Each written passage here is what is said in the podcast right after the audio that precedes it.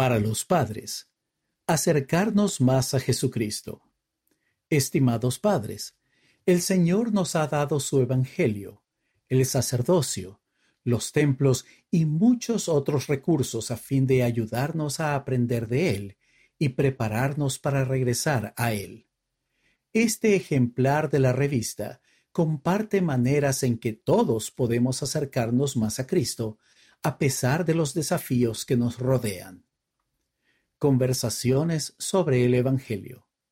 El templo, el lugar santísimo de adoración.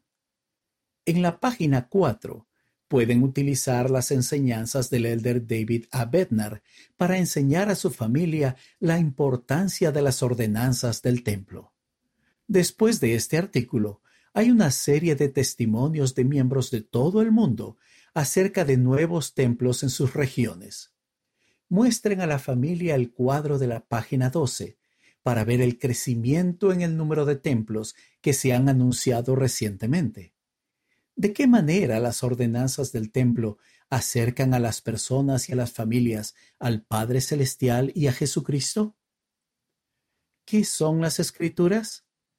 Podrían utilizar el artículo Principios básicos del Evangelio de la página 22 para enseñar qué son las escrituras y por qué es importante estudiarlas, así como las enseñanzas de los profetas modernos el Señor nos guiará.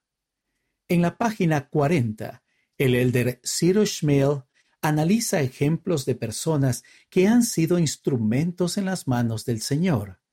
Lean algunas citas del artículo y analicen con los miembros de la familia cómo pueden ser receptivos a las impresiones del Espíritu y llegar a ser instrumentos en las manos del Señor. Diversión en familia con Ven, sígueme. Para esta hora, Esther, capítulos del 4 al 7.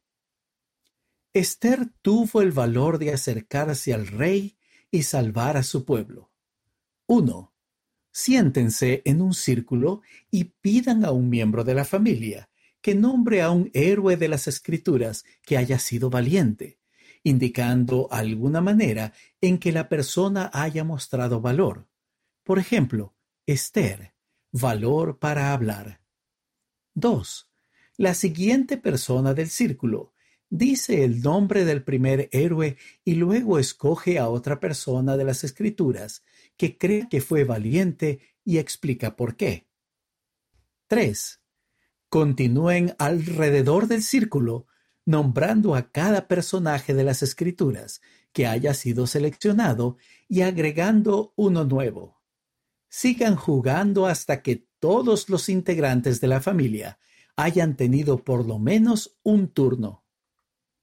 Análisis. ¿Cómo podemos ser valientes en nuestro tiempo y en nuestras circunstancias específicas? ¿Cómo podemos bendecir la vida de otras personas cuando actuamos con valentía y hacemos lo correcto? Enviado por Lisa Thomas.